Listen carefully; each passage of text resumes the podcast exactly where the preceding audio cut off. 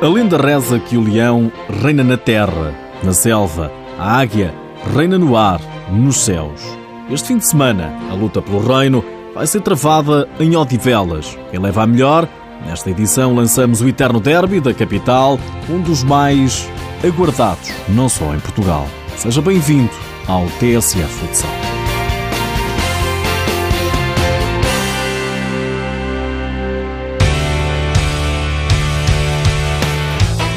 Três pontos separam o Leão e a Águia. O Benfica é primeiro classificado, mas com mais um jogo.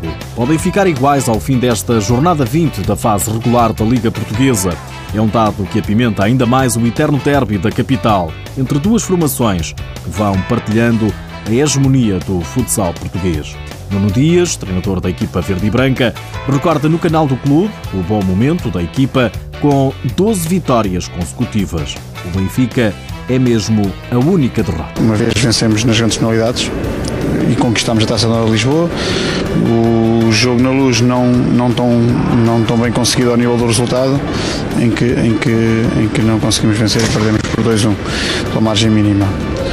Conhecemos o adversário, já o analisámos, já tentámos entender algumas coisas em relação àquilo que, que eles fazem e que provavelmente vão voltar a fazer temos trabalhado muito bem eh, durante esta semana. A última vez que as duas equipas se encontraram foi a 17 de outubro de 2015. Joel Rocha, treinador do Benfica, diz na BTV que tudo mudou. O momento atual é outro. O crescimento natural das duas equipas, enquanto, enquanto conhecimento próprio do maior número de, de treinos. E depois, obviamente, que as principais características e aquilo que é a identidade das duas equipas vai tentar sobressair e vai sobressair, porque são duas equipas extremamente organizadas, extremamente conhecedoras daquilo que é o jogo.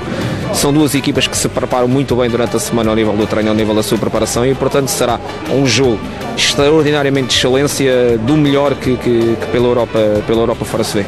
Rocha deixa elogios ao Sporting, mas lembra que, em primeiro, voa a águia. A classificação, os números que, que tem apresentado são factos e são argumentos que, que avalizam a sua, a sua capacidade. Agora, nós, eh, nós sabemos, nós sentimos e nós acreditamos que o nível de dificuldade é máximo, mas o nível de, de ambição e o nosso nível de capacidade para superar essas dificuldades também está, está no máximo e vamos certamente proporcionar a todos, aqueles que estarão no pavilhão e aqueles que estarão a ver pela, pela televisão, um bom espetáculo de futsal. Já o Leão avisa Nuno Dias, está num belo momento de forma e afia as garras para segurar o primeiro lugar. Nós melhoramos muito em relação a essa fase, como é lógico, estávamos em outubro, estávamos numa fase precoce da época em que tínhamos gente nova, em que as rotinas ainda não eram aquelas mais desejadas e agora estamos perfeitamente rotinados, estamos perfeitamente entrosados e, e, com toda a gente disponível, como, como já não tínhamos há muito tempo, e só temos é que aproveitar esse momento. Fortino foi a grande ausência da primeira mão.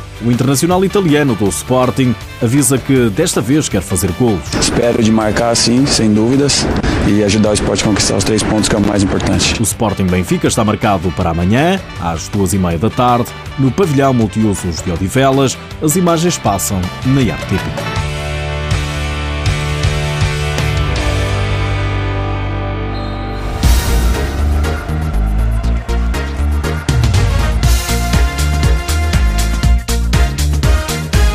Quanto aos outros jogos da jornada 20, o calendário está assim definido. Amanhã, 4 da tarde, três jogos: Boa Vista Borinhosa, Quinta dos Lombos Fundão e Braga São João. Às 5h30, Gualtar Módicos e às 6 Belenenses Leões Porto Salvo. A jornada encerra no domingo às 5 da tarde com um Odivelas Rio Ave. Lá por fora, em Espanha, o Barcelona El Pozo domina as atenções da jornada. O clássico opõe o segundo e o terceiro classificados e joga-se hoje às nove da noite.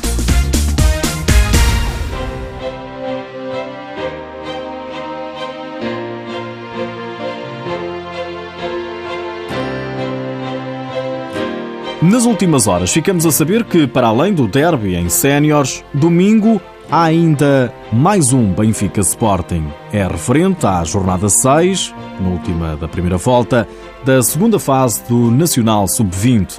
E o que não tem faltado São jogos entre os dois emblemas. O Sporting sagrou-se campeão distrital de juvenis ao derrotar no terceiro jogo da final o Benfica por 4-1. Nas senhoras Júniores sub-19, foram as Águias quem se sagraram campeãs. Levaram a melhor sobre as Leoas com um imponente 6 bolas a 0. Rita Martins, a melhor jogadora do século e agora coordenadora do futsal feminino do Benfica, fala em tradição. Em primeiro lugar, dar, dar os parabéns às atletas, à, à equipa. Eh, merecidamente eh, ganharam, ganharam este, este, esta competição. Uh, o Campeonato Distrital de, de, Lisboa era uma competição que, que tínhamos tínhamos em mente ganhar e assim também passar para, para a Taça Nacional. Já tínhamos conseguido passar para a Taça Nacional porque passam os dois primeiros e ganhar, o, ganhar esta competição porque o ano passado, aqui neste mesmo pavilhão, acabámos por perdê-la. Uh, para perdê-la para, o Porto Salvo e agora queremos recuperar uh, porque temos, temos história, história neste, neste escalão queremos, queremos continuar a fazer história uh, e os resultados estão à vista. O orgulho de Rita Martins na Benfica TV. Está decidido, o São João recuperou os quatro pontos perdidos na Secretaria. O Conselho de Justiça da Federação Portuguesa de Futebol deu ontem provimento ao recurso apresentado pelo Clube de Coimbra, que assim entra na luta pela manutenção e agora com outra motivação. Por hoje é tudo, já sabe que o TSF Futsal está disponível em podcast, mas antes de me ir embora, deixo-lhe mais esta. Sabia que há cada vez mais atletas federados em Portugal? A Federação Portuguesa de Futebol atingiu um número recorde. São perto de 168 mil os atletas inscritos. É um facto notável.